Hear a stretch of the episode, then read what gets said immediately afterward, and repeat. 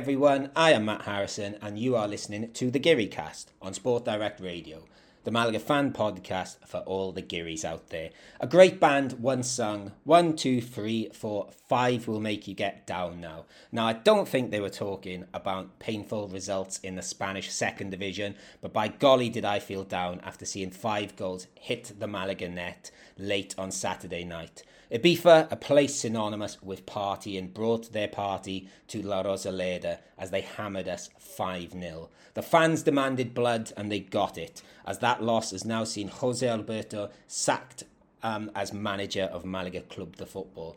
The first game of the Sin Jose Alberto era will begin at Mirandes next weekend, and joining us later to talk about all things Mirandes v Malaga is our favourite Donny dwelling Mirandes admirer, Tony Greenall. But first, away from Donny to my Geary cast Dons. So I'll introduce Chris Marquez, who is back from his adventure in Spain. Um, we, will leave the football side for the second part, Chris, but did you enjoy coming back to Benalmádena and Malaga?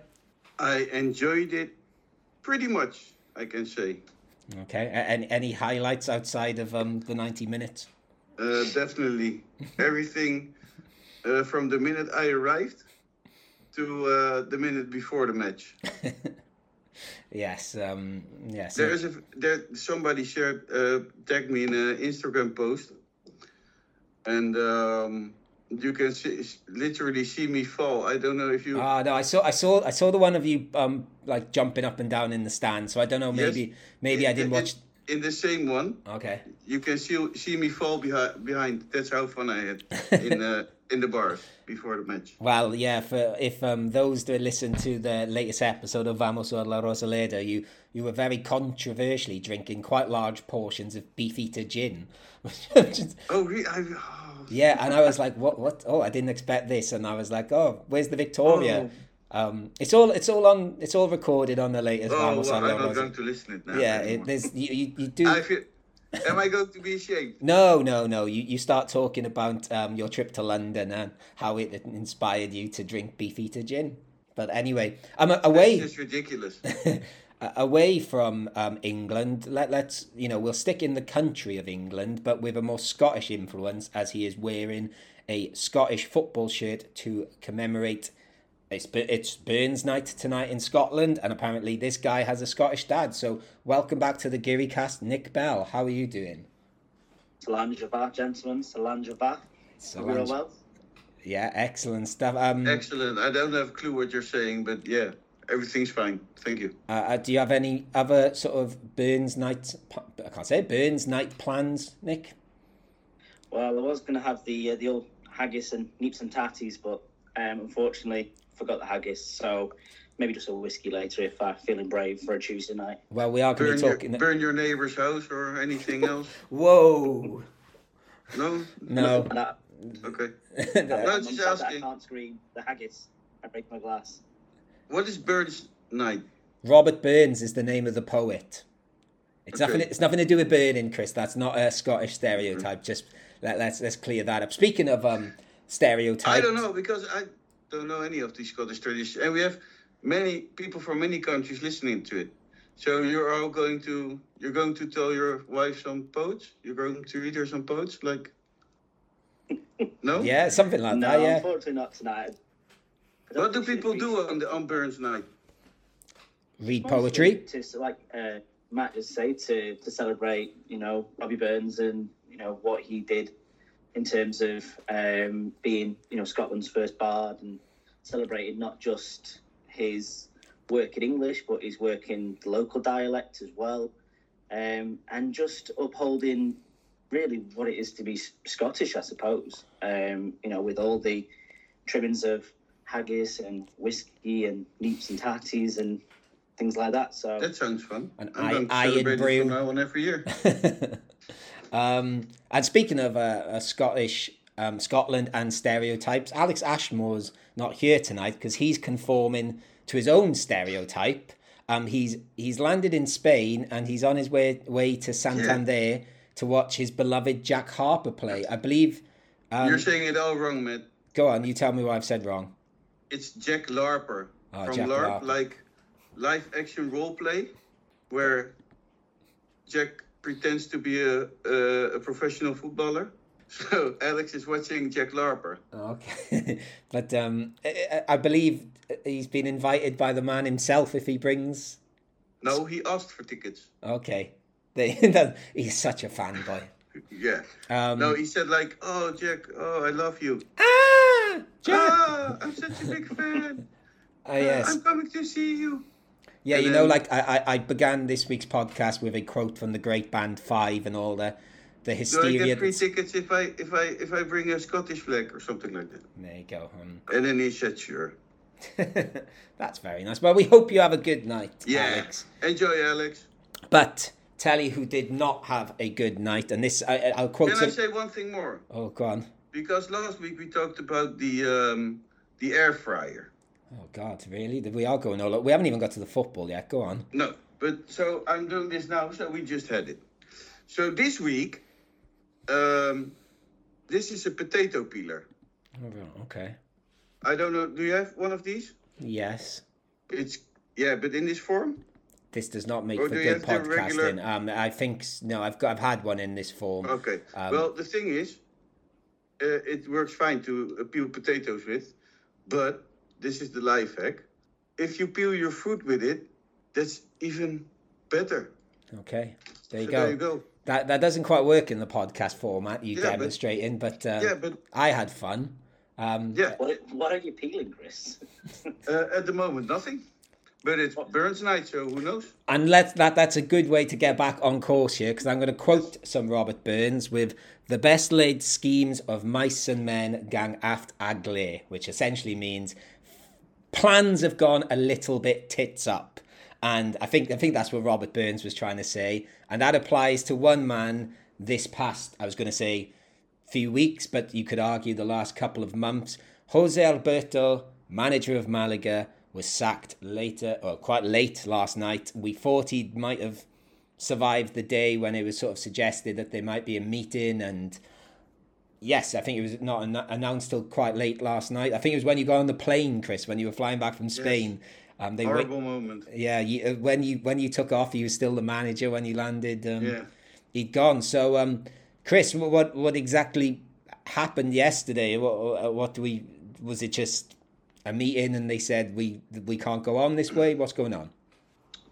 From what I've known or heard after the match, that they were going. That the first thing I've heard that there was they were going to sack him, and then uh, the other uh, information I got was that they will would let him stay until the Mirandes match to see how the result would be then and the football, and if it was bad, if, if Malaga would lose, then he uh, would get sacked. So they wanted to wait one match more.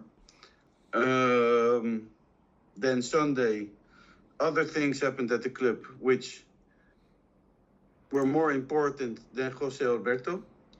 Um, so nothing, they didn't do anything basically on Sunday. and then on Monday, um, the latest news was that they were letting him stay for one more match. Um, so he trained with the team, with the first team, and they had a talk with the first team. He had a talk with the first team, and after the training, we all know what happened last night. We do indeed. So I don't have info on it, but I, what I'm suggesting is that he didn't have the confidence of the team anymore. Hmm, Because if you if you're going to train, you're not letting him train and then tell him after the training that night like, well, you know, this is this isn't gonna work. okay, Then you would do that before the training. Yes. Um, I know maybe since around the start of December, we've had this sort of conversation, which has perhaps um, become more of a conversation in maybe the weeks before the winter break and certainly in the maybe a couple of weeks ago um, about him going. Nick, I'm guessing there's no real surprise here. No, I think, like you say, it's it's warranted given the result on the weekend and the the wider picture as well in terms of the how poor the Wayne form was, and if the, the home form starts to trail off as well, then there's there's there's no real alternative other than to, to, to make a change for the sake of the season. Uh, I know myself and Chris have got quite different opinions on, you know, management and, and, and how it should work. And over here, we seem to favour stability a lot more. Um, but to be fair, in this scenario, I think it's the right decision for the club to make and to inspire a bit of change. I think what what made the Malaga fans most upset was the, and what made me most upset was the um, the press conference after the match. Yeah. He said some really strange things in there. That Malaga was playing very good and um, didn't play bad. Malaga played good. Yeah, I, and, I can't remember the exact quote. He made some comment about this um, only having a couple of players over 25 as well as like, of course, and I don't know, that seemed a bizarre excuse, I thought. Yeah. I, I sort of know what he was trying to say that maybe there's a bit of naivety there, but equally, you know, we're halfway through the season. We've had this team, you know, we haven't changed, the age range hasn't changed much. We can't suddenly start blaming them for being young now. If anything, they should have matured throughout the season, and it's his job to be at the forefront of that. Um, he also said something about the experienced players. I, it, it, it, it wasn't good. No, I agree. The press conference was a pretty strange one. And to be honest with you, I only sort of read the comments Sunday morning. Um, I think after I finished my last bit for Vamos a la Rosaleda, and I did think, oh, this guy's this guy's definitely going because I thought he was very much on the edge, and I thought, oh no, this is yeah. these are odd comments. And, and just quickly, Chris, going back to what um, you said earlier about there's, and I think you're right. It was unusual. He took training and then he went after. Um, I don't know if it's changed in the past couple of hours, so I'll say we're recording this on Tuesday night. But um, I saw a tweet from uh, Radio Marca Malaga who put out that on social media only three players had posted sort of those sort of, you know, almost um, mandatory at times thank you posts, and they were Paulino, Kevin, and Roberto, and no one else. I can had. understand it from. Um from Kevin and from of course uh, yeah. Roberto because he gave them their yeah. debut in the first team. So but can, but also but even in like more you know it's it's just usual like fair play for players to do that like sort of classy gesture. So it was quite interesting that at the moment so few have you know that might change in the next 24 hours or so but yeah just jumped out at me a bit um, is is there anything else you want? Oh, obviously the thing we got to ask now is, uh, um, who who does it look like? Or is there any early names? I I've sort of got some names written down. I've heard floating about, but with no real sort of concrete evidence behind them. Well, what important is to know um, that La Liga doesn't allow um, managers mm-hmm. who have already been managing a team in Spanish professional football that's true. To yeah. be signed this season. Okay, so, I forgot about that rule because I, I did. I've, yeah. Yeah, because I think the so, four, I, I think the one that sort of jumped out at me straight away and was uh, Pepe Mel. I've heard his name mentioned, but like you said, he can't. He can't be signed. No. Um, is um, um, our old pal uh, Hidalgo at Sabadell, who could be signed, I'm guessing. Yeah. Um, and obviously, he took them up last year. He's a sort of Malaga legend. Sabadell, you know, showed some good stuff at times last year. He seems to be the name that sort of, I don't know, seemed a little bit obvious to me. I don't know how much money it costs to get but him. Where is he now? I think he's still at Sabadell, I thought. Yeah, then we cannot sign him. But they're not in professional football? Um, I think they're set accounts as well. Oh, right, okay. Oh, yeah, I suppose it's being professionalised. Okay, fair enough. Um, I also saw uh, Ruben Baraja mentioned, but I, I, I, don't know. Yeah. Every time um, he's managed the team, they don't seem to be very good. I, I must. I don't know if I've missed one good part of his career, but. Um, and and obviously our old friend Victor Sanchez, I've even seen mentioned. That'd be an interesting appointment. I, I can't see it happening personally, but. Um, well, I've got a few. Yeah, uh, Victor Sanchez was one. Okay. I have it all written down. Um, here, I've got it. I'm looking so much thing. Uh, the names are uh, Victor Sanchez de Amo, uh, possible return, according to uh, Goal TV.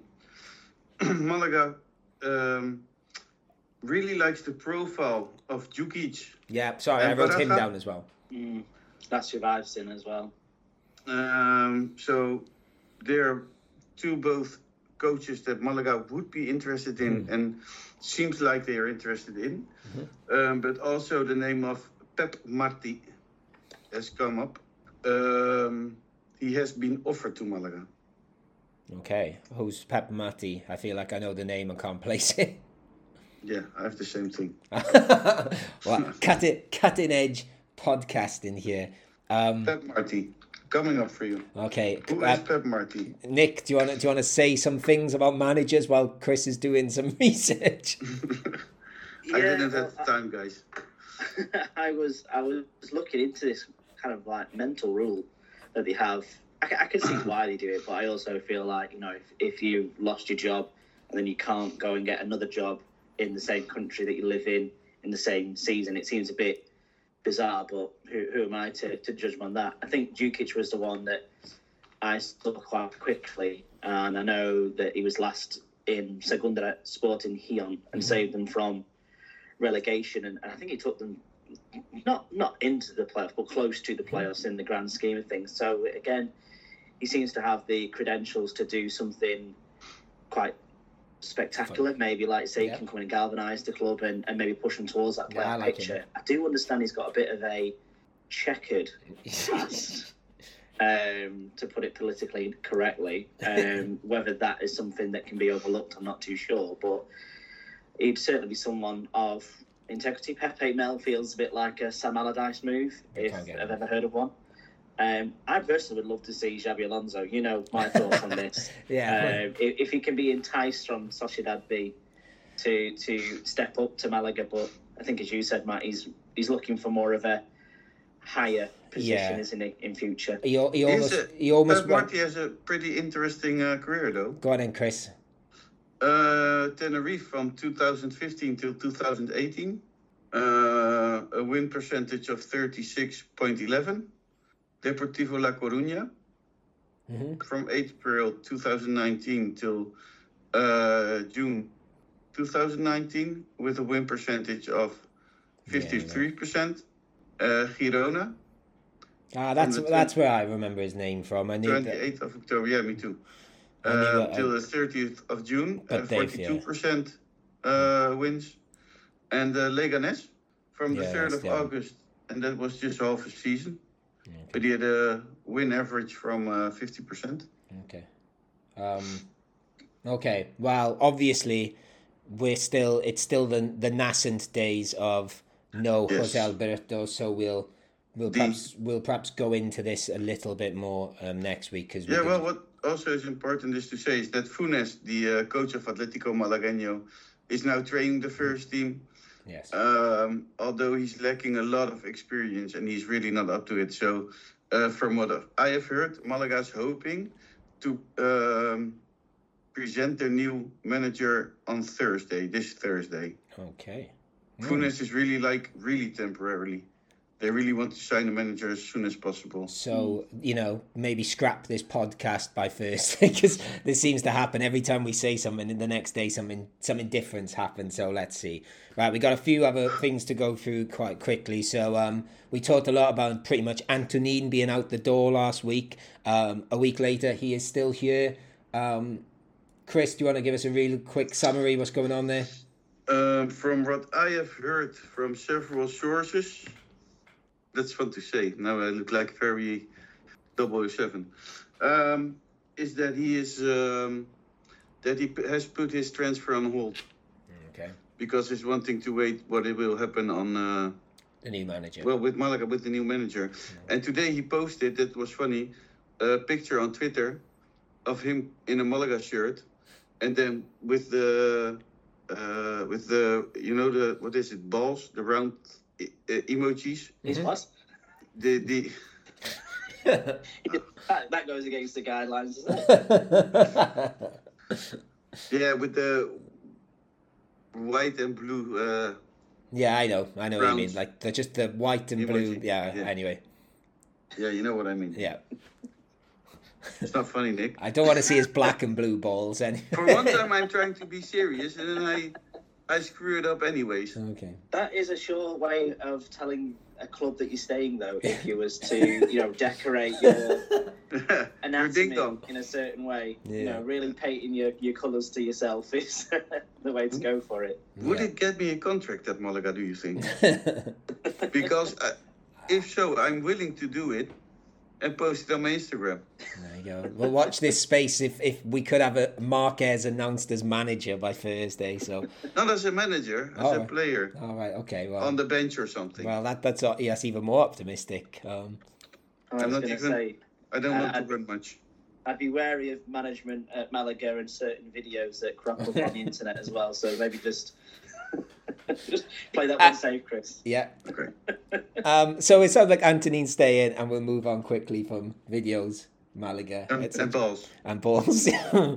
um, Chris, um, let's move completely away from balls. and Malaga Femenino. Um, Malaga Femenino, yeah. how, how have they done? And do we have someone to tell us about it? Of course, we have something to tell us about it. Rafi, are you there? Good Yes, afternoon, yes. mates. This weekend, Malaga Femenino won again in a match with many changes in the team. Ayala rests important players like Rook, Silvia, or Encarni to have them perfectly for the cup match at La Rosaleda. The league match against La Cañada was comfortable, although the first goal was a long time coming. The visitors were practically looked up during the whole game, Malaga's first goal will come on the brink of halftime, where Maria Cortez will put in a good cross that La Cañadas defense will score an own goal. After the break, Ayala made several changes and the team improved. Torralbo will manage to score two goals in just five minutes. In the final minutes, Malaga sentenced that thanks to a free kick goal from Clo. Malaga plays this Wednesday at 5 o'clock at La Rosaleda, the third ro- round of the Queen's Cup against Rayo Vallecano, a first division team with a few problems. They currently sit last in the standings and are possibly focused on trying to salvage the category. It is a good opportunity for Malaga to continue advance in this competition. The Fieles Malaguistas will be able to enter the game for free, but first they will have to collect their tickets at the box office during this week, while the general public will have to pay 5 euros. Hopefully, there will be a great atmosphere at La Rosaleda. And that's all. Thank you, mates. Thank you, Rafi. Great stuff. So yeah, back So at another win, another and win. the second time playing La Rosaleda. Great stuff. Yeah. So it's always good to uh, get them. So maybe by the time you listen to this podcast, and they say they're playing tomorrow night. Yes. Uh, yes. Yeah. yes. So you know, good luck to we, we are sending a tweet out tonight excellent to, stuff. to get people who want and are in Malaga to, to go and visit Mal- uh, Malaga Femenino because they really are a good team and it's going to be a, a, a really, really epic match tomorrow. I Great tell you what, with the form that Malaga Femenino are playing to, why not give their manager the top job? Why not? Why Uh, why not? But then, like they're doing so well under Ayala. Ayala is really, he gave the girls confidence. He's the best manager for the job on the Femenino. So it would be horrible to to get him away from the ladies because I think that that they're doing such a wonderful that they're so wonderful team now and they're doing so great work and the results are magnificent. So, yeah, I think Ayala should stay for many years at Femenino. Okay, um, and uh, that sort of brings us towards the end of uh, this news section, but we do have to finish with um, a very different sort of news and very sad piece of news. Um, as we're talking about one manager leaving the club this week, we have to talk about another who perhaps leaves it, well, does leave in more tragic circumstances and certainly had um, a huge mark on Malaga Club de Football. I think when we started this podcast, I remember saying, um, you know, there's part of the reason I was quite keen to do it was I was still quite a new Malaga fan, and it was sort of I could use it as an educational tool to find out more about this club that had sort of I'd adopted and sort of adopted me, and uh, a big part of that club is um, um, Antonio Benitez, who sadly passed away um, Sunday morning, age 79 years, uh, 60 of those years as part of the Malaga family. Now, um, you know, I could read out things about him, I'm sure, but uh, Chris has probably got more of an awareness about um, Antonio Benitez than me, um, having been around the club a bit longer. So, Chris, uh, what would you like to say about uh, Antonio Benitez? 60 years, that's a long time. Um, he started in the youth Born in 1942 in Alicante, I played in the Malaga youth. He made his debut um, on the 13th of September in 64 against Racing Ceuta. Um, they lost that match. Um, and what I can also say, his position was right back. He was a fighting and brave right back, as they would call it in that time. Uh, he played 220 games in 12 seasons 106 in the first division, 83 in the second division, 31 in the cup, and two promotions. Uh, he scored two goals for Malaga. Mm, and his last match was on 15th of May 1976 in Vallecas against Rayo Vallecano. After he hung up his boots, he became, uh, what did he become? Uh, manager. And uh, the fun thing is that he led the team in 172 matches, and he's the third after Peiro and Manuel Pellegrini. So, yeah, and after that, in 2000 and in the summer when Al Thani bought the club, um, a year later, he, yeah, what did he became like advisor for the club? Yeah, yeah. Um, Malaga has a few. Uh, a few advisors, and uh, he became one of them, together with uh, Abdallah Ben Barek, with who he played in his debut match against uh, Racing Ceuta. So yes, a legend, a very important man in the club. Uh, Malaga was his life. I should add as well, there, Chris, from what um, years. from what I was reading about him on um, yesterday, actually, because um, obviously I saw the news Sunday. Um, that I think he's got the most uh, like managerial appearances under the old uh, Club Deportivo Malaga, but yes. he was also part. He was the guy that was part of the switch over to Malaga Club de Football. So he, you know, part of an important transition in the club's history as well. So you, yeah, definitely. Um, yes, um, very sad news, obviously, and as I think Chris alluded to on um, on um, earlier in the podcast that obviously the club had a big, uh, you know, there was quite important chats to be had after what happened Saturday night, and those chats were probably going to start Sunday. But yeah, it's sort of a reminder, really, isn't it? That you know the results and you know the stuff on the pitch sometimes is not quite the same as you know these tragic things which can happen off it, and they decided to you know it was all about honouring Antonio Benitez that day rather than discussing. You know. And and they and they honored him in the in a in the way I think Antonio would love to be honored, in La Rosaleda. Hmm. They brought him into La Rosaleda, uh, into the press conference, Brilliant. into the press room, um, where everybody could, every Malaga fan and and all the players, staff, and everybody could say him a last goodbye. Yeah, yeah, great stuff. Um, really nice way to do a nice touch, and I'm sure there'll be. Uh, you know, I don't think Malaga play at home for a few weeks now, and I can imagine it'll be a fitting tribute in front of you know the, uh, the crowd at La Rosaleda in was it two or three weeks time. Um, yeah, so um, you know, we wish all his family all the best, and you know, condolences to the, the fam- club, to the club, friends. yeah, you know, and to the family of Antonio Benitez.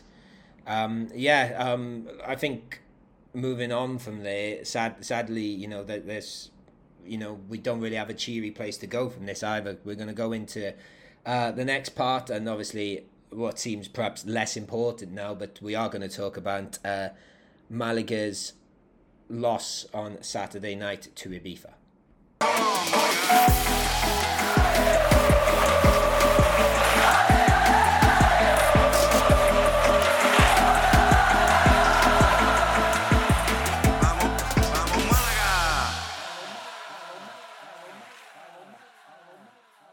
So the Jose Alberto era at Malaga comes to an end with a whimper as Malaga lost 5 0, yes, 5 0 at home to Ibiza. That imperious home record we were talking about just, you know, just before um, the end of November and going into December is was well and truly obliterated last night, as it has been over the last few weeks, with only one point from the last 12 at home. So Chris, me and you got to witness it firsthand, so this might be quite traumatic for us because um, it looked like you, you had more fun down in the Fondo Sur at least. So we can perhaps talk about the fans um, as we go through this. But as always, let's start with the um, starting eleven. Uh, Chris, I, I like uh, like you just said, I didn't really want to listen back to the Vamos a la Rosaleda stuff, but I did have to listen to little bits just to check things.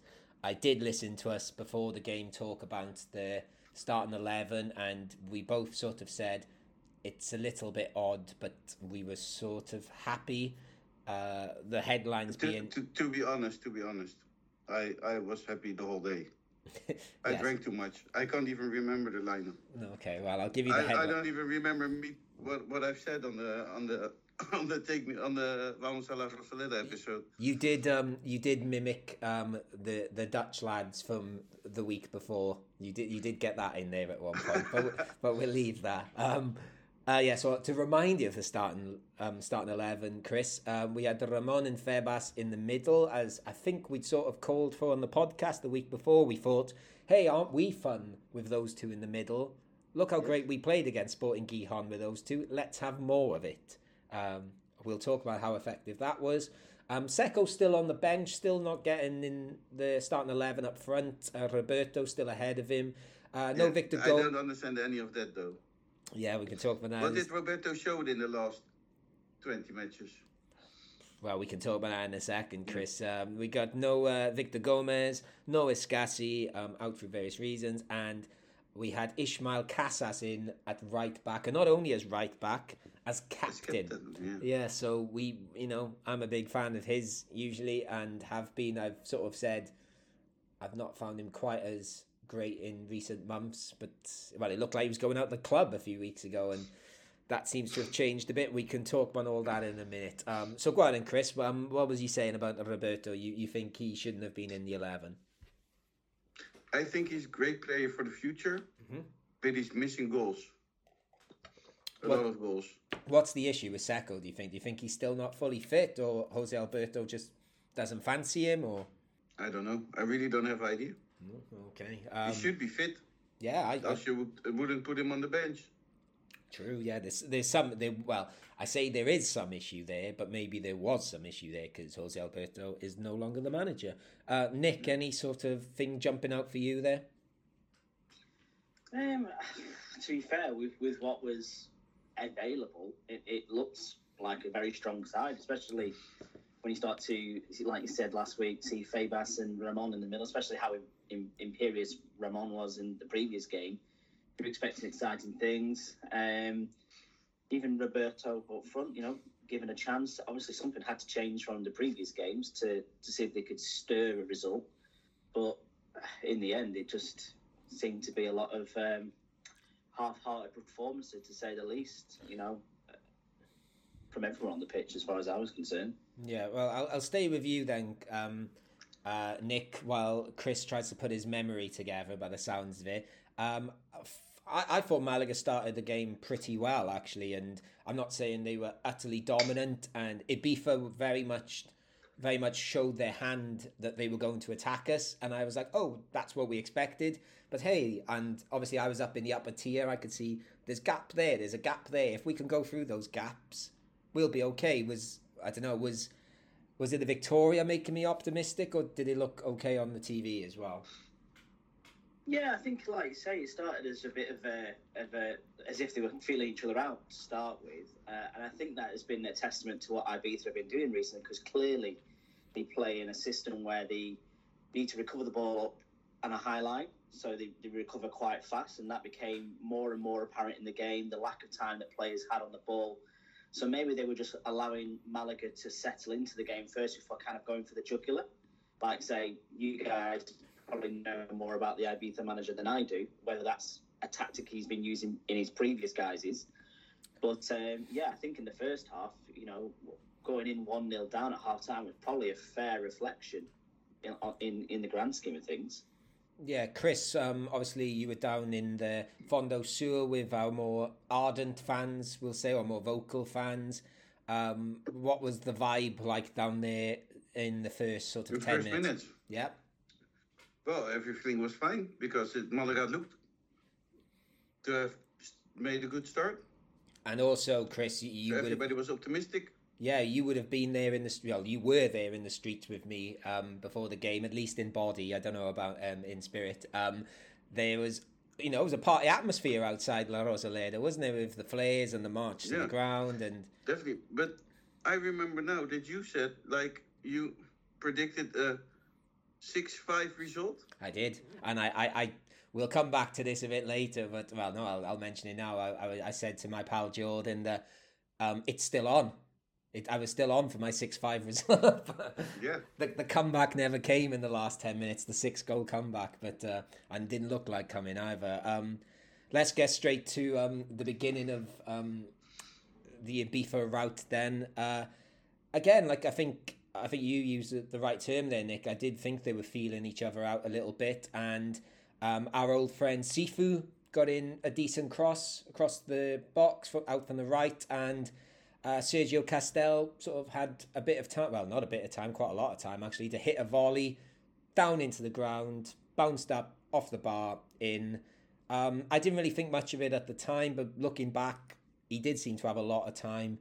He, I don't know if Danny Martin was too slow to get across. Um, was it a good volley, Nick, or just was there any fault from the Malaga defence? Oh yeah, entirely. Uh, you know, if you look back at the replays, you can see kind of like it was a bit schoolboy in the sense that everyone seemed to want to follow the ball, and that just allowed so much space for Castel to to to occupy and get his shot away. Um, I think it was Casas who was massively out of position, Yeah. But he he picked up the central striker, which should have been the job for Peybernes, really. So it's just left him with acres of room to get his shot away. The thing I really didn't like about it is that he had time, but he didn't take it quickly. No. You know, he, he there was plenty of opportunities for players to get their bodies in front of that. Two of them, in fact. And again, I think this is maybe testament to that feeling of the lost dressing room Chris was talking about. Is that it was kind of half-hearted that Ishmael put his body in front of the shot. It wasn't like he was throwing his body on the line to block it.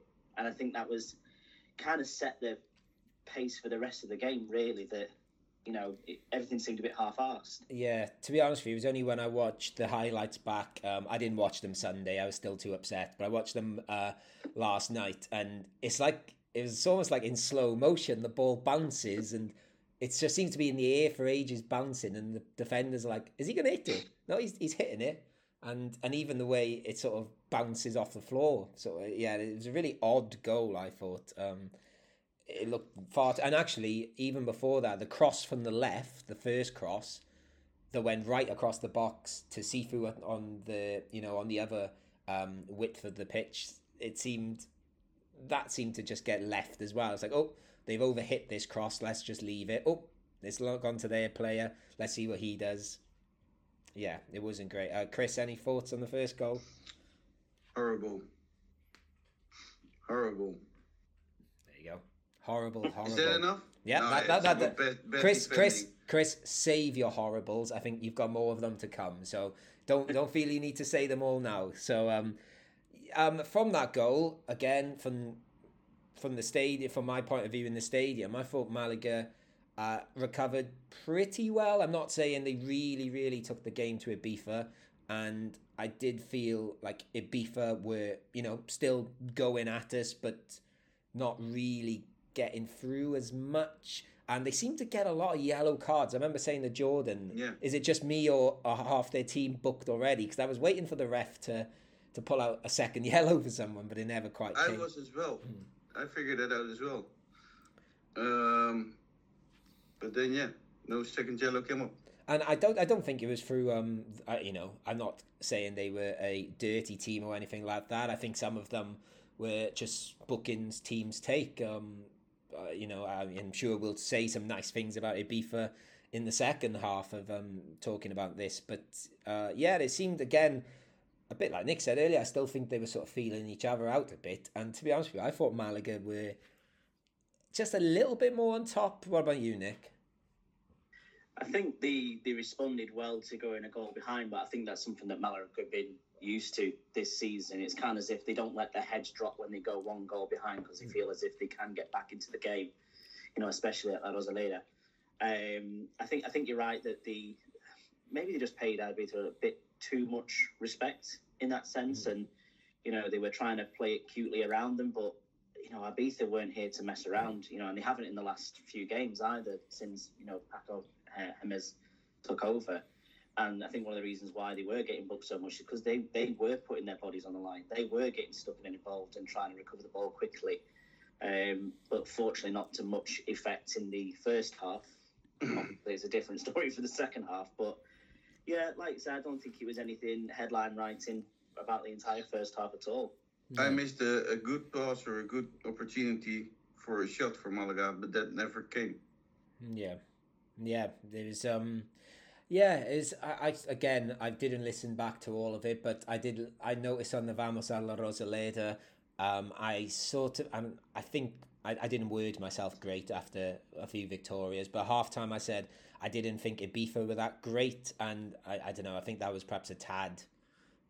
I don't know, not disrespectful, but I think they were good, and I, but I thought Malaga were good too, and there were signs there that maybe they they could go up a few more gears Ibiza, but I thought Malaga could as well. At halftime, it wasn't for Malaga and it wasn't for Ibiza. Both were pretty yeah, level. Yeah, level. That's the way to put it, I think. Mm. And and like um, Nick said, if you the Sporting Gijon game where Malaga were on top and went one 0 down and then two one down, they they very much looked like they were still in the game and it was just being a bit patient and that's what I thought was happening that's what I thought was happening here and could happen. Of course, it didn't happen. So we come out for the second half with the same 11, no changes. I don't think we can sort of criticise Jose Alberto there. Um, we set up to carry on as we are. There's, I've got to be honest with you, there was nothing sort of suggesting to me that the Ibiza were absolutely hyped up to suddenly put a load of goals past us. But um, I'm, I'm wondering if maybe some of the praise from the Sporting Gijon game where I think I, I don't mean us. I'm sure they don't all listen to our podcast, but we're saying about like Malaga playing perhaps a bit more passing football and quite neat and tidy. Whether that was a little bit of our undoing. So in the 50th minute, uh, I think it's Ramon passes it to Febas, and Febas doesn't quite get a foot on it, and Ibiza take the ball and they pass it in the box. One of their players um, sort of steps over the ball, opens up the goal for the guy behind, um, Herrera, actually, Cristian Herrera, and left footed into the corner. Nice finish. Uh, 2 0. Uh, what, what do we think of that second goal, Nick? Well, again, the, the note I made here was that the, the defence was all at sea, and you could see there was mistakes back there as well. It's kind of as if they were shocked mm. that Ibiza were on the edge of their own box again, just as they were playing out with possession. Um, I think it was Casas, uh, Ismael Casas who was at fault again. So much space for Herrera to to operate in. Could really pick his spot, and uh, it's, uh, it's actually quite a nice finish. But for me, it's criminal defending, really. Yeah. Um, and and after that, I think when that happened, that is when the heads dropped, which was unusual for, for Malaga this season. And it kind of as if it was like they gave up. They didn't care. Yeah, they gave up. Yeah, and actually, um, you said about the defending, and I, I said, oh, uh, Ibiza had like a nice step over the ball to set it up, but actually it wasn't really that clever, was it? He sort of walked towards the ball. I went, no, I'll just leave that to my mate, and it seemed to really fool our whole defence. And um, yeah, they looked again. It, it, was sort of in slow motion again, and from up in the up in the um, in the upper tier. Chris, obviously that goal was right in front of you. Yes. Um, what was the reaction like down there? unbelief, I guess. Um, and I think that's that's when the chanting started, or that was at 3 0 maybe. Ah, yeah, I think, um, yeah. I think the seeds I, were planted with the second goal for the chanting. Yeah, I, I, I remember uh, one day looking at Peybernes, Pay Bern and they were both like. I saw in Juande's eyes because it, they, you know, they were in front of me, like, not unbelief, but there was no, no belief anymore. No encouragement either. No, they yeah. No, I, no, he looked lost. Like, yeah, um, I I know we haven't mentioned his name because he wasn't in the squad, but it did sort of. You said like we you know, Nick, you said we're quite good at coming back, but one player you do see in these situations, sort of waving his arms about, is Escassi, and um, I think we missed a player like him in this game. Just you know, just to shout at people a bit, and um, mm. you know, poor Ishmael, who's still very young as captain, and you know, he's very passionate, and you've got to love his passion for the club and stuff. Maybe he is not the character to take that on, maybe at the moment. Um, but yes, if no, we definitely we, not. I think Escassi was a massive miss for. I, th- I think there was there was a lot to be told about how the midfield operated in this game, and to an extent, it as if they weren't there for for large portions of it either. Mm. You know, I think obviously a lot was drummed up about the partnership that Ramon and Febas could have and the chemistry they could bring, but without that enforcer behind them in in Jose Alberto's system, it seemed to fall apart very easily, and that's obviously where Ibiza had a lot of success in that in, in this game. Yeah, and actually in the Sporting Gijon game when we switched to Ramon and Febas in midfield, um, Escassi went to centre back, but he was still he was still getting quite high up behind the midfield and was run, you know, winning headers and you know, although he wasn't playing as that in midfield enforcer, he was still enforcing from the back and um, Juande is obviously, I think Juande is obviously a better centre back than Escassi, but he's a very different sort of centre back. He's not going to get high up behind them. So, something for the new manager to look at, and I'm sure this will be the first game um, he watches on his little video monitor, whoever that new manager is. But um, the old manager was not having a good night because three minutes later it was 3 0. Uh, Gonzalo Escobar um, this goal, I, I don't know. I, I feel like I must have looked at my phone or something, and when I looked up, it'd be uh, on the edge of the box again, and sort of just walking towards our goal and past it, and then oh yeah, just he was like, oh, I'll just toe poke it in the corner, and there you go, three 0 And I think Chris, as you said, I think that's when you could feel the stadium turn. Yes, they drank. They uh, were singing songs about uh, players going to the. Yeah, I see it. Going out to the VIP. Um, players going to do a cachimba. How do you call that? Um, to get drunk. A cachimba is like oh, the. sorry, is um, like the thing they smoke in Arabic countries. Ah, um, right? the, uh, ganja. No, no, what they call it? Shisha pipes. Yeah, Yeah, shisha, shisha pipe. pipe. Sorry. And there were drunks Yeah. and there loads of other uh, ugly stuff. Yeah, I hear the one about them going out and getting drunk, or what was it like? You're going after you're going out after the game to get drunk. Yeah. Forgive me, I can't remember it in Spanish. Yeah.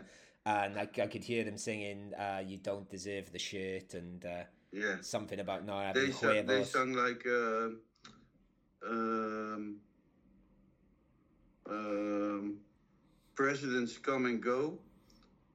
Players will not be here tomorrow. Um, we are Malaga, and you don't deserve the shirt. Yeah. And they, I, I, again, there was one chant and I couldn't quite make it out, so maybe you could hear. I could hear them chanting to Manolo, and I'm guessing it was something along the lines of, you know, get rid of this guy. Yeah. Because I could hear them chanting to Manolo a lot, but I couldn't quite make out what they were singing when they were. You know that after the three 0 which was I don't I don't remember the minute, seventy sixth, Ah, no, much earlier, 53rd minute or 54th, somewhere around fifty there. fourth. Because there was. I a- think not much long after I saw the first first people leave the stadium. Yeah, I think, um, well, just to carry on that theme, so in the 49th minute, it was 1 0 to Ibiza. By the 58th minute, it was 4 0 to Ibiza. So it, it changed in sort of a manic sort of eight or nine minutes. Um, Herrera scored again. Um, if his first goal of the evening was easy, I, I don't know what we say about this one. It was a 25 yard, 30 yard free kick, which sounds very impressive, but uh, there was a little deflection off the wall, to be fair, I, which I didn't realise until seeing it back last night. But uh, We started celebrating goals from Ibiza. well- I don't know if you remember that. yeah, that was good. I think where I was, that seemed to be more in the fifth minute, uh, fifth goal. Sorry, but there was, I think it did start in the fourth, um, with the fourth goal. So.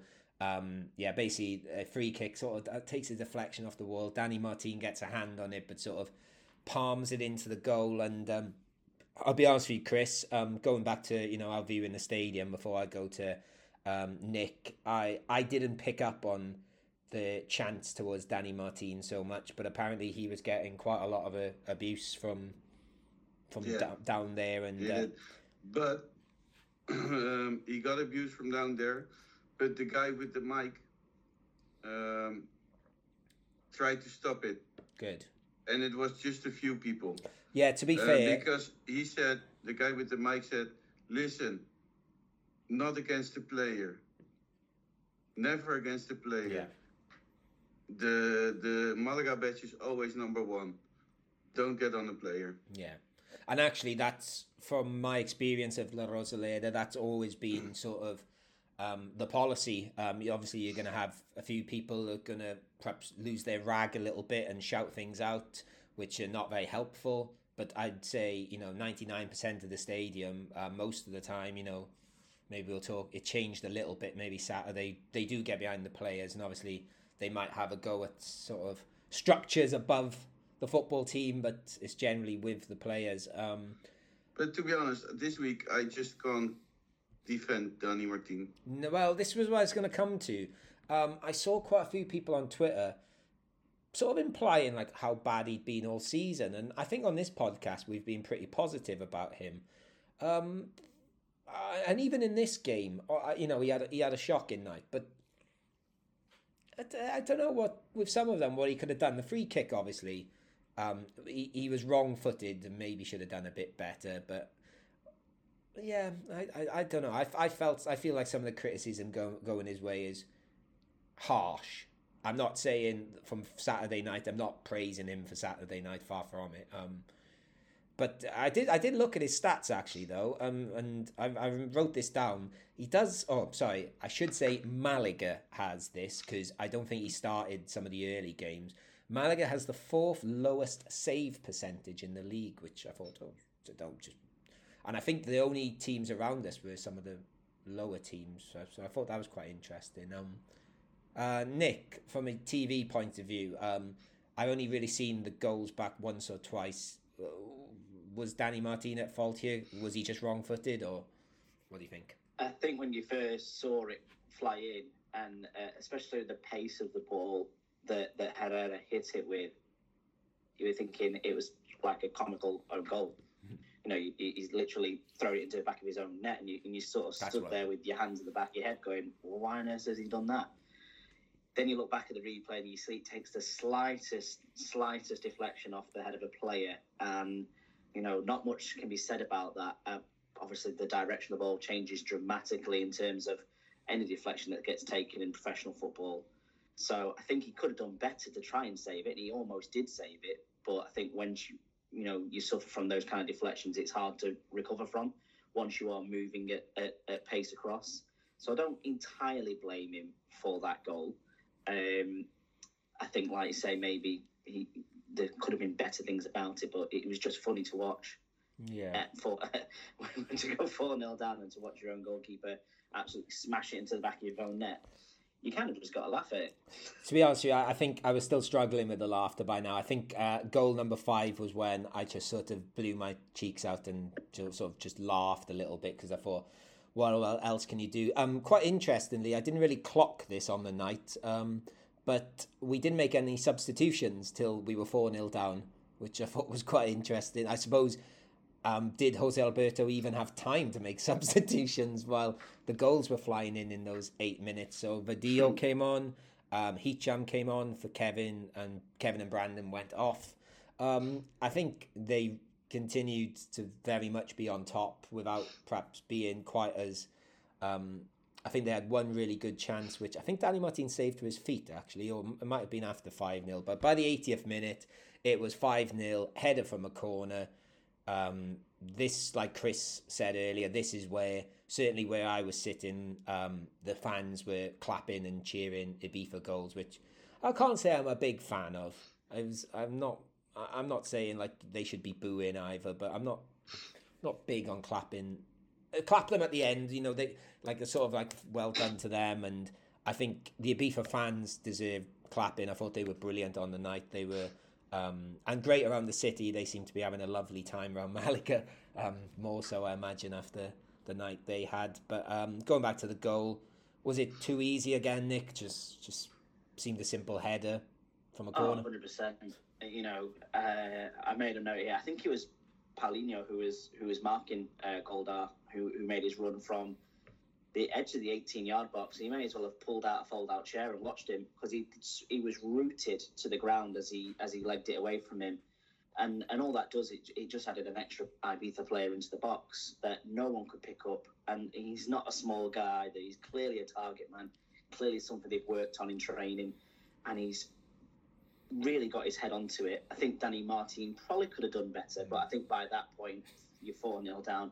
I think Danny Martin's head is already out of the game, thinking, right, what am I having for tea when I get home, or you know, can this be over anytime soon? Uh, so I think, yeah, hundred percent. The goal was shouldn't have happened in my opinion. Should have done better, but hey, Chris was no. Chris, was you thinking of what you're going to have um, for your um, late night dinner by then, or were you thinking of more beefeater gin? I was thinking about Bar Hermanos Madrid again. I went back, never found you again there anymore. I was back there. I went back there.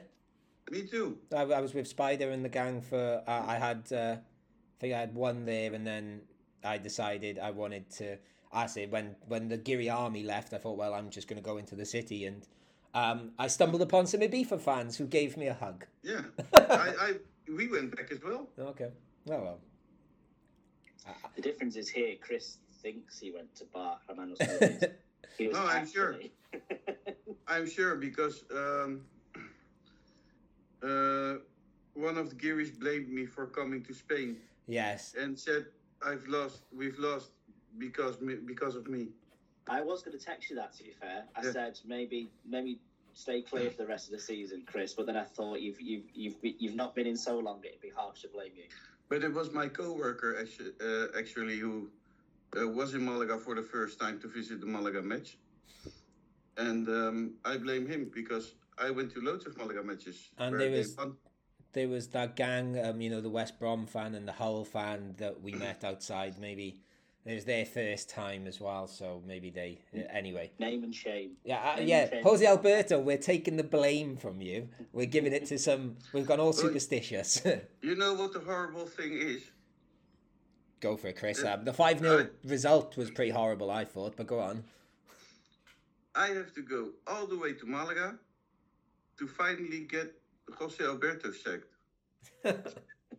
It wouldn't have happened if you know, you know it. I've been saying it for weeks.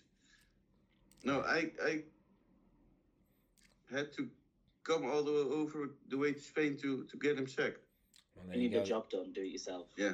Do you want to see something funny? Because Malaga uh, posted a, a picture of the match, Okay, like the best picture of the match. go on. Well, can you describe it to us as we have a podcast, not a uh, visual? Um, yeah. So it's Hicham who's smiling. And that's it, actually. okay, I, I can't I can't see it on the screen. He's, he's, he's walking or Okay, he's running. having. All right, all right, yeah, he's got a yeah. That that's not a very He's good. smiling. The ball is not around. Nowhere.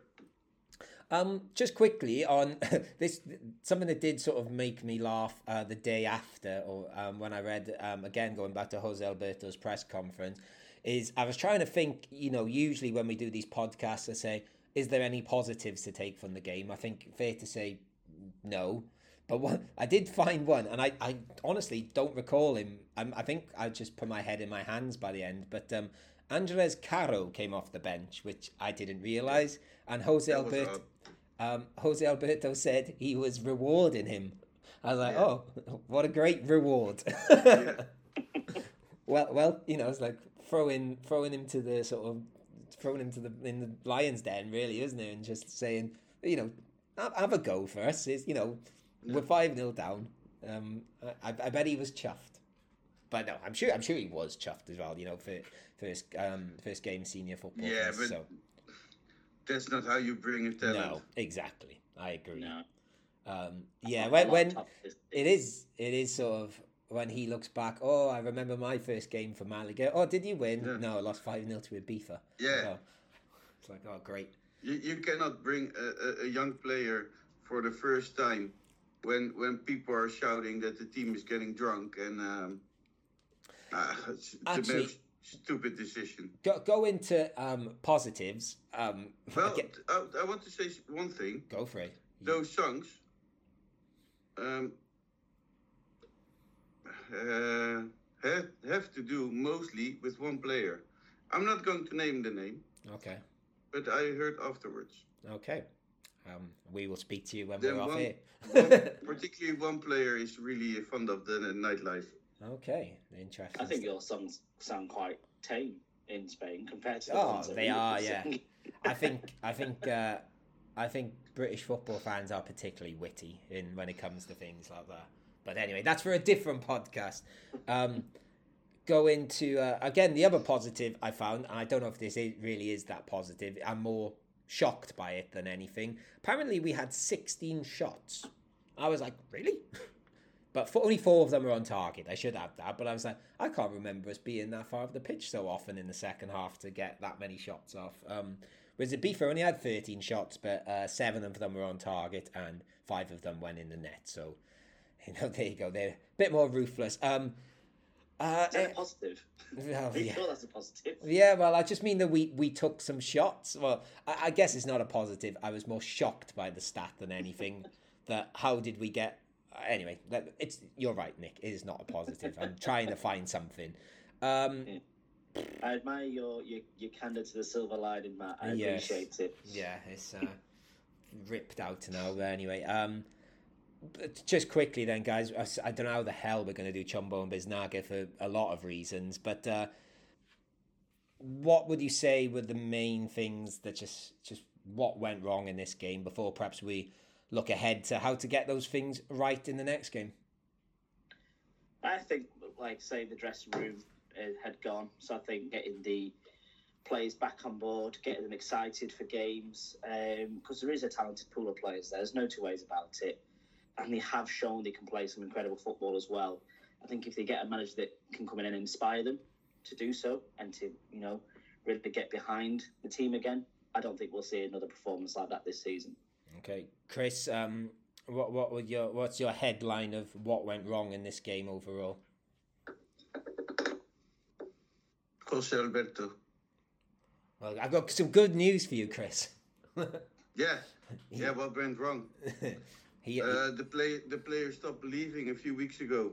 That that is what went wrong, and it went downhill, and it came to this, the bottom. We hit the bottom, and this is not something that went wrong this week.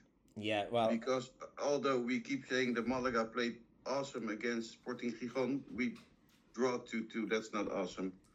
Well, I'm yeah. actually working on. Um, I, I'm for a website we are linked with a slightly, or we I've done some bits for before. I'm currently writing something about what has gone wrong, so I'm I'm gonna keep it close to me, and you can read that when it's published. eh, When I finish writing Where's it. it? Where's it? It's going to be with our friends on Over the Bar. Um, I'm using it as really a, good. I'm using it as a, a, a cathartic tool to, to write about it to make me feel better. Um, uh, so it, it's largely based around what happened Saturday night and my little tale of Saturday night, but linking to other things that have gone wrong in the last two months. So It, it is strange to go from kind of like the elation that we were having at the start of the season Yeah. to, to where we are now. And I think it's very indicative of how quickly football does move.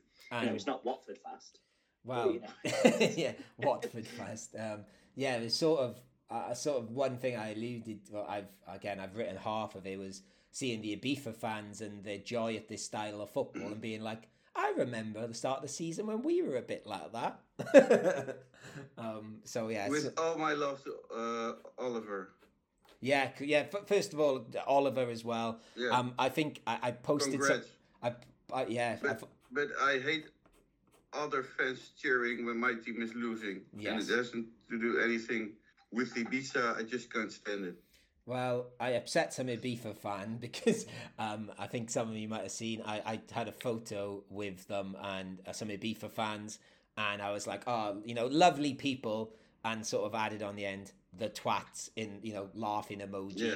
in a sort of way of because they're twats because they've got a good football team and they're enjoying themselves Yeah. in a jokey way, and I got DMs and free messages. No. Um, no, no, this one guy um, um, commented on it. Um, twat, uh, you're a, I don't even know what this word is, a prank. I'm a, I'm a prank. Then I didn't reply to him and he said, Shall I say it again? And then he said, um, You fucking bastard. Um, Really? Yeah, so I was, I was quite So worried. we're going to share his Twitter name now. Well, no, I, I did share his Twitter name. I, I tweeted about it, and uh, Really? um, there's some good Malaga fans said, "Why are you explaining yourself?" We all knew what you meant. Um, he didn't reply to it, so I think he. I don't know if he felt a bit silly, and I don't know who the guy is. I, it doesn't bother me. I, I wished him a good day and stuff, and I was just nice about it, and I think that's the way to diffuse these things. Um, but it, it made me laugh on Sunday morning when I saw them. Um, anyway, it's fine. I don't, I, you know, Twitter things like that do not. They go over my head. But anyway, um, we're gonna say bad things about people now as well. So, um, uh, let, let's stick with the usual format. Um, Chumbo's going to be difficult because I don't even know where to start. So, Nick, um, do you want to try and give a Chumbo for our worst player? Oh, I see now. Tony Tour M. Right? Yeah, yeah. Let, let's. So uh, if you all want to say something, no, don't, Chris. Chris, don't, don't. Let's, I don't. uh, Tony Tour, and then All right, okay. Tony Tour. It's T O Chris, I N wish I knew. I knew I should. I have said- T U R M. Okay, right. Nick, uh, Chumbo. Chumbo. Uh, I'm going to go for uh, Ismael Casas for Chumbo, um, purely because I think a lot came down the left hand side. He was out of position for a lot of of the goals, to say the least, and I just think he had a horrid night. On top of of everything else that happened, and maybe, as you said before, the the burden of the captaincy was maybe a bit too heavy on him. Um, but yeah, unfortunately for him, he's uh, he's going to be my Chumbo. Okay, I'm I'm debating because I I think he's probably gonna be mine. It was him. I, I honestly think I could have picked anyone from the. I thought Javi Jimenez was slightly better than the rest of the back four, but again, you know, not brilliant either. Um, I, I'm gonna say Ismael as well, partly for um some of the reasons you've highlighted through this talk, Nick. The lot did come from that side, so yeah, I'm gonna say Ismael as well. Nick, um, not Nick, Chris, anyone different? The Chumbo, right? Um, all 11 players. There you go. Uh, I thought you were going to say Jose Alberto. I thought that as well. All 11 players. Um, okay. And again, I don't know if this is even hard. uh, how, uh, Biznaga, who was Malaga's best player? Shall I start? Go for it, Chris. I'm giving Biznaga to myself. I uh, traveled uh, 2,000 kilometers to see a football match, and I think um, I, I, I- I went from home at 3:30 at night, and um, uh, in the morning. So I think that's worth something. So I'm giving it to myself, and I I would have given it to a to a Malaga player if the football was right, but the football wasn't No, okay. was awful. So I'm giving it to myself. I To be, don't hon- care. to be honest with you, Chris, um, I was sort of going through my head. I think, well, I could give it to this person, this person, this person, and you've just provided the most uh, compelling argument, really. So, Chris, I'm going to give you uh, a Biznaga as well. Why not? Uh, I can't think of anyone else. Congratulations, you've got two Biznagas. Thank you. So, uh, Nick, uh, are you going to give Chris a hat trick, or have you got something more um, more football based for us? I genuinely had written down Chris for travelling. Oh, Really? hat trick, Ah. Chris. Or the both of you for having to endure it. Oh no, definitely give it to him over me. I just went down the road. Um, I just had to endure abuse from one Ibiza fan. That's all I had to. Do. So. I'm, so I'm through to next round. You're through. You're through. To, you're through to judge judges' houses. Oh, awesome. Just, I was, I knew you you were going to say that. Right. Oh, thank, thank you, Simon.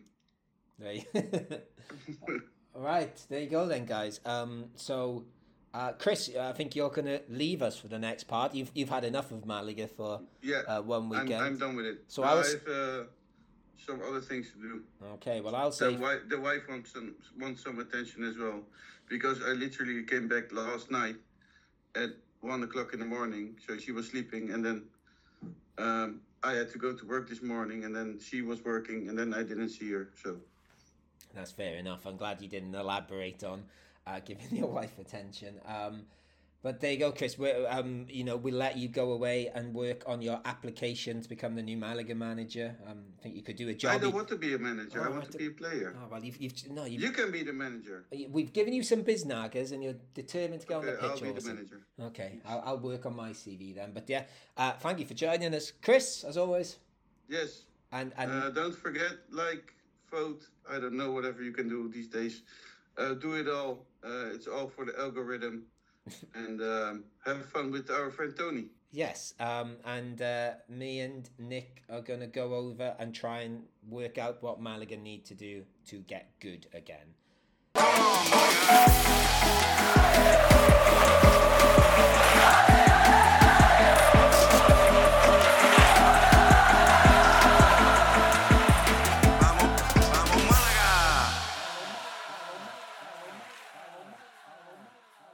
So now we're away from that absolute horror show on Saturday night. It is time to look forward.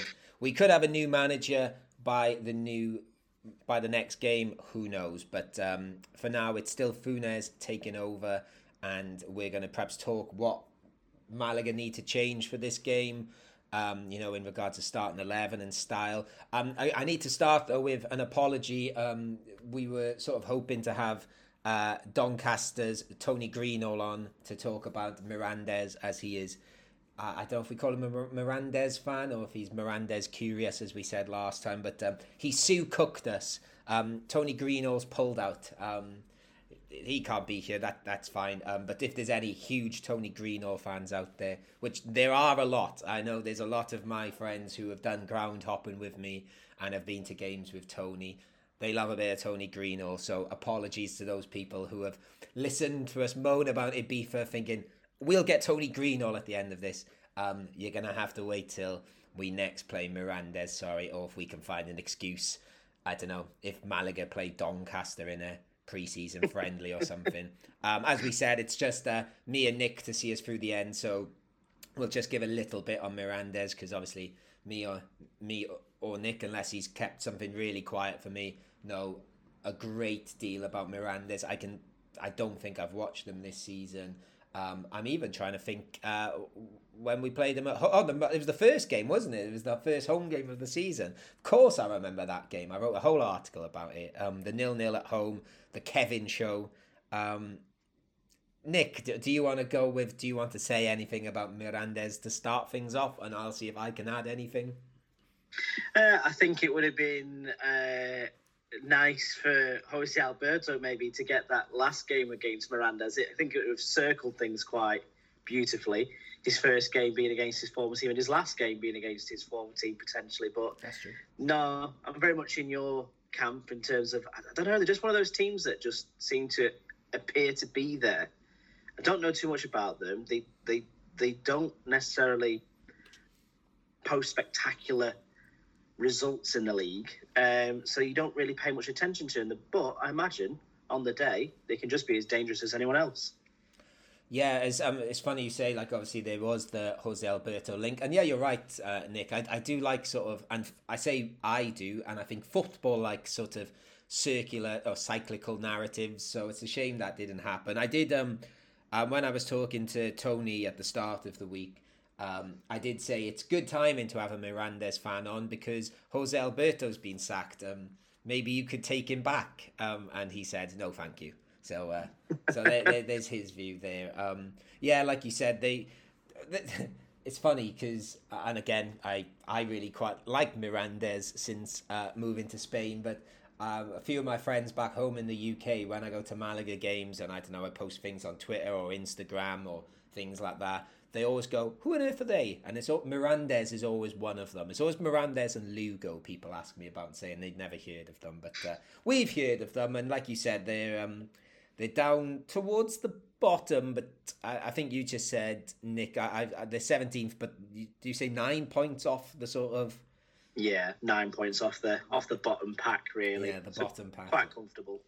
So they should be okay. Um, interestingly though, I know our um, I, I'm not sure if they've they've dropped the campaign a little bit now, but our friends over at the Spanish Segunda pod, they did have a bit of a thing of always watch Mirandes brackets at home because there was lots of goals, and actually they are um, uh, they're still really high up in the goal scoring charts. They've scored 31 goals this season, and I believe quite a lot of them have been at home. And I think they're in regards of goal scoring, they're they're only sort of behind the likes of uh, Valladolid and Eibar and Almeria, those teams at the top, and there might be a couple of other the playoff um, of the playoff pack, but you know they, they do have goals in them, and as we've seen in the last game, um, Malaga can be susceptible to goals. Um, but yes, there's I, I don't know. They've and also they're quite similar to us, I suppose.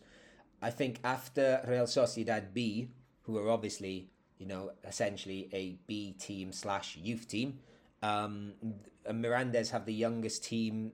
Uh, sorry, the youngest. What? How would you say? Average squad age in the whole league. So they're quite a young team. Um, do you know who the third is, Nick?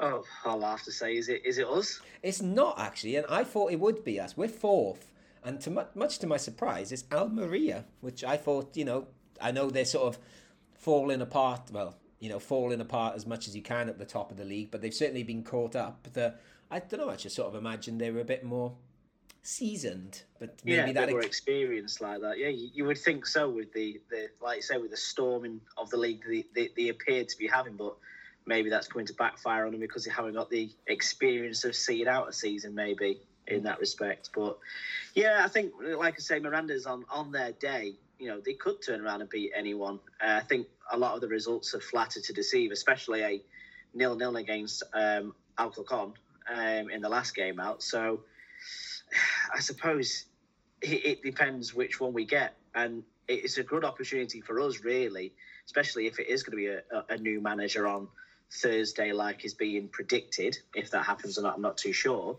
But you know, it could be a good chance to get a running start, really, with the with the new gaffer. Um, that being said, like I said, they've got goals in them, and they appear to have a lot of loan players who love to score goals. And that is the one thing I've noticed about Mirandes is they've got so many loan players in their squad that and and this is coming from a Blackpool fan, by the way. and as you'll know, we spent years with yes. half a squad of loan players for decades. Quite a few from Swansea, if I remember rightly, too, at some points. oh, always, always, try, always trying to pickpocket the other teams around us more than anything. Um, I remember when we got Andre Orlandi was yeah. uh, as a signing that was quite special for us, very unique. I but, love um, Andre Orlandi. But when we're talking about him, by the way, um, I don't think I've ever mentioned it on this podcast. Um, for those that um, get La Liga TV, I, I, think he's still on it. Um, but he does a uh, Spanish podcast. It's in Spanish about English football. He is like the a great pundit now. He is like every like I think Sid Lowe said last year he was his pundit of the year. He's really good on TV. So check out Andre Orlandi. You know, very handsome man anyway. So he, he had the look, but he speaks very well. Um, big up ah, Andre Orlandi. Anyway, yeah. carry on. Yeah, well, it, it, appears to be the, um, the the loan players which are really driving it for Mirandes this year that I've noticed. It's uh, Sergio Camello, he, who's on loan from Atleti B. He seems to be the man in form.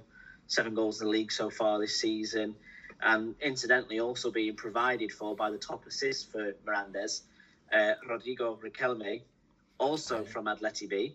So it seems that they've just brought their show on the road and are doing it for for Mirandes now. But yeah, I think like you said, it's going to be it's going to be hard to post a prediction on this game because anything could happen, in my opinion. Yeah, there's a lot of uncertainty there, isn't it? I, suppose one thing that was always certain, though, that if you see the name Riquelme, there's usually assists that go with that name. So uh, keep an eye out for him. Um, let's let's turn to Malaga then. Maybe maybe we'll try and get Tony on next week to um, sort of you know look back over the game and he can perhaps talk about Mirandes then.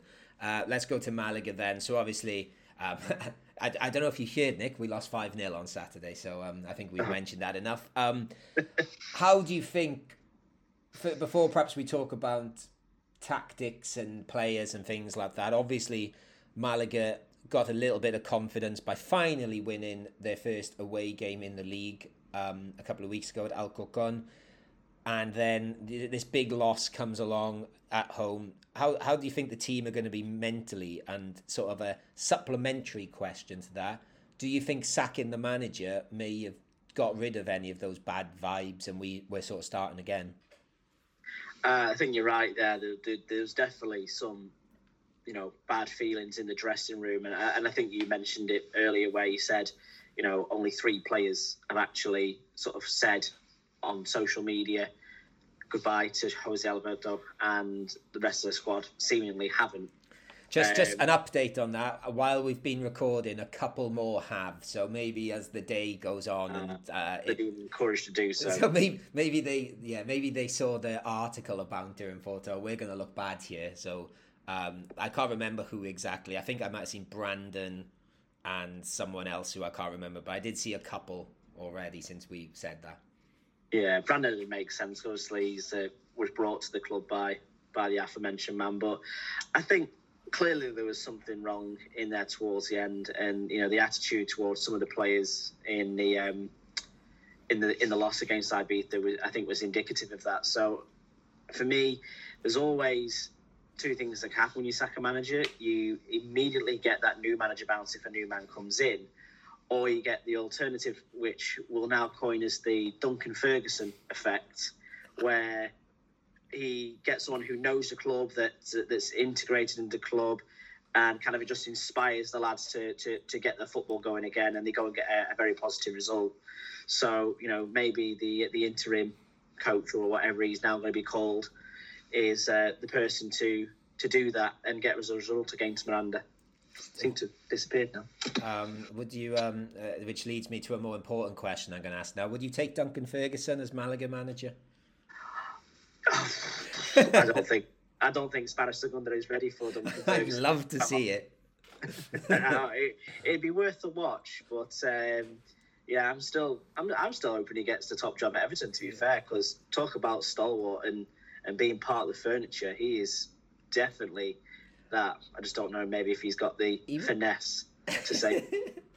I'd love to see him in the Spanish. Obviously, I'm I, I am merely joking, but it would. I believe he was offered like Carlo Ancelotti, I think did want him to go to Real Madrid with him, and I love the idea of Duncan Ferguson coaching Karim Benzema and just like shouting at him in sort of angry Glaswegian accent and Benzema yeah, but like, we but we know how I want to use the word faint VAR calls and refereeing is in Spanish football.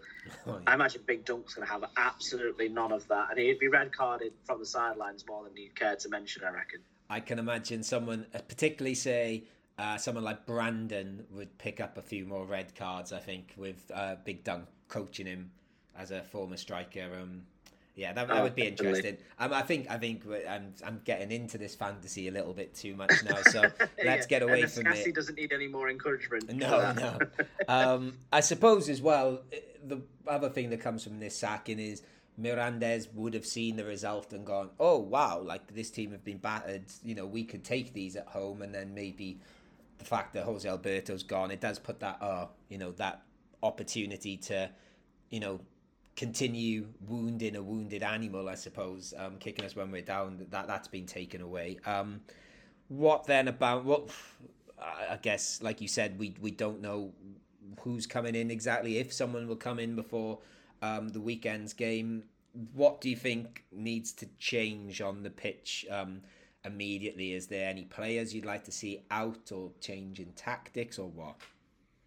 I, I think Malaga just need to do what what they've done best and what they showed a lot during, especially at home, the first part of the season. Sticking to that four three three, being organised, having the support from the likes of you know Victor Gomez and you know maybe um, you know Jimenez seems to be becoming quite prevalent at left back at the minute as well, and giving the likes of Antoñín and Paulino the freedom to operate down those wings uh, a lot more. It appears they didn't have the, the support as of late in order to do that. We are getting bogged down in the middle a lot. Um, and I think that's what happened in the end. And I think Chris was right when he was saying there was just too many changes in between games. There's not a lot of consistency mm. recently. That's probably True. been the undoing of Jose Alberto. Yeah, it's a good point actually. That that run at home and even at the start of the season when we weren't perhaps picking up those um, away results, we were never playing awful away from home. I think uh, it took until about November t- for some really awful um, away performances at like um, Cartagena in particular um, sticks in the mind um, where we were really really bad. Um, yeah, I think I, I don't know. Obviously, this is more of a long term thing, but I think we. I agree with what you said. I think the players we've got, that style of play, being organised, but like I think I said earlier, like the high pace, the pressing, that suits our young team. We're obviously, apart from some injuries, we're we're pretty fit, I think, and can run around. And I'd like to see a return to that pressing style. Um, and I don't know who the new manager is going to come in because we could have a manager who wants us to play a nice passing football, which I think we showed we could do against Gijón. But we've got to. I think we need to develop a philosophy again. I think if you'd asked me at the start of the season, I could have told you what the philosophy is. By the middle, who knows? We were all over the place. We seem to, and I think you're right. And like you said, referring to what Chris said about lack of consistency, it might have been because players were in and out all the time, injuries as well. Um, but yeah, in, in regards to starting personnel, the only thing I really think we had to change, have to change, is uh, uh we've got to get Escassi back in there, which I think would have happened anyway, um, just as a bit more solidity in the middle. Um, even if it, that's in defence, I think I've I thought it worked with him centre back at uh, against Sporting Gijón, and obviously Victor Gomez will come back in, and I think he is. I think he was a massive loss in the last game. So yeah, to, to be honest with you, I suppose it's hard to give an answer, isn't it? Because I suppose we can't say what we think is going to change or what should change until we know who is in the dugout and what that person in the dugout can offer us and what traits they have as a manager. Like obviously, going back to Ibiza, if we had Paco Jémez, we, we knew we know what we'd be talking about now and what to bring in, but we will see. Um, so I, I won't I won't dare ask you a score prediction then Nick because you already shot that down and to be honest with you